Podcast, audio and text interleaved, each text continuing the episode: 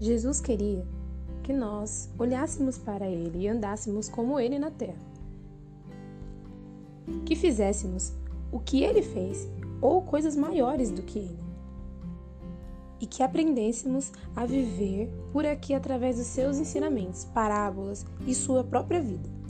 Na terra, como homem, Jesus passou por dores, traição, choro.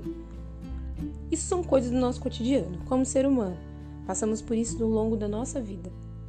E antes de ser crucificado, Jesus pediu para que, se fosse possível, afastasse dele o cálice o cálice da morte. Cálice esse que era feito para nós e que para ele seria segurar o pecado da humanidade e levar lá na cruz. Mas o céu se calou. Deus não respondeu. E Jesus precisou passar por esse batismo que muito o afligia. Quantas e quantas vezes nos vemos em uma situação que pedimos para Deus nos tirar dela? Pedimos misericórdia, choramos, a nossa alma sangra de tanta dor e o céu se cala e não há respostas. Não é porque Deus não nos ouve, Ele ouve, mas sim porque precisamos passar por esse cálice. Precisamos passar por o processo, que mesmo afligindo nosso ser, é necessário para crescimento espiritual e para alcançar o propósito designado por Deus desde o princípio das nossas vidas.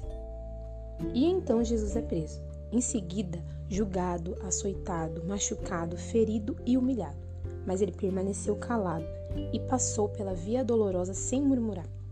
Jesus nos ensina que quando Deus diz sim, você precisa passar pelo processo, mesmo que ele seja doloroso e que ele nos machuque, cause feridas, ele deve ser passado sem murmuração.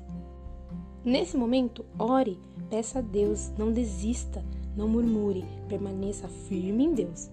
Sempre lembrando que o processo uma hora passa e que a via dolorosa tem começo, mas tem um fim também.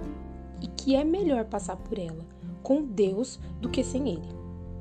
Chame Ele para estar contigo nesse processo.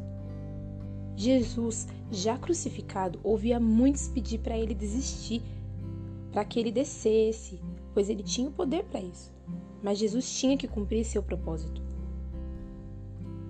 Ele queria nos salvar da morte e sabia que somente ele poderia fazer isso. Assim é o nosso caminhar.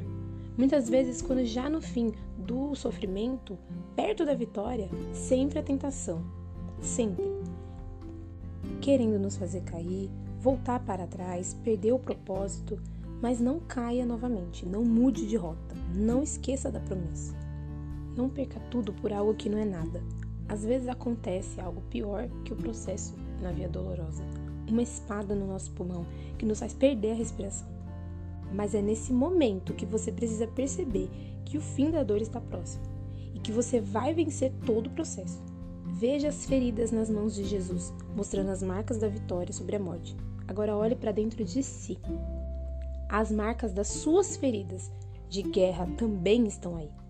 Porém, elas se fecharam, mostrando para você que o processo existiu e que doeu, mas que agora é testemunho para todos ver, tocar e ouvir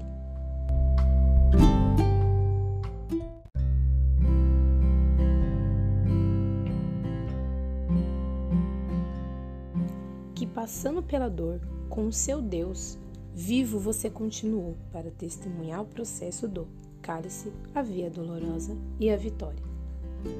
Deus abençoe.